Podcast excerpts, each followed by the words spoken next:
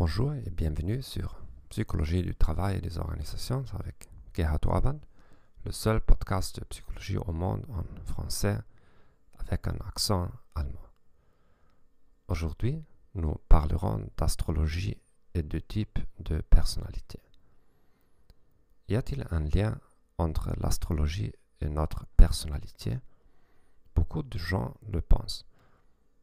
Et si la personne qui décide quel candidat embaucher croit en l'astrologie, cela n'est peut-être pas tout à fait rare si nous parlons des propriétaires de petites entreprises, par exemple. Commençons par la conclusion.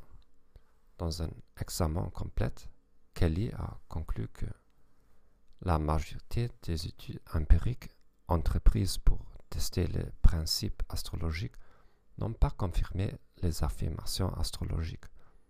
Et les quelques études positives nécessitent des éclaircissements supplémentaires. Le psychologue et ancien astrologue Jeffrey Dean a fait plusieurs études intéressantes.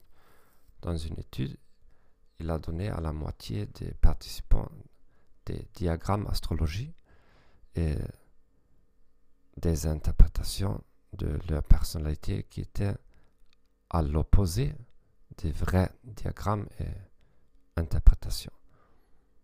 L'autre moitié des participants a obtenu leur vrai schéma et interprétation.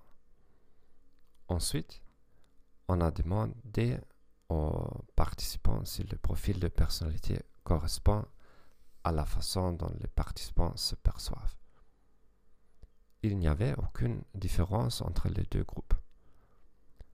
Le taux d'approbation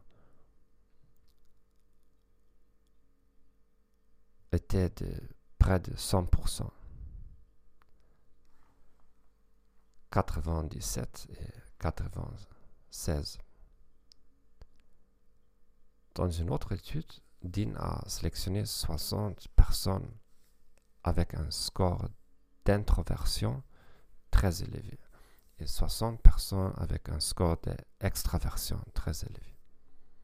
Il a donné leur carte astrologique à 45 astrologues et leur a demandé de classer correctement les gens en introvertis et extravertis.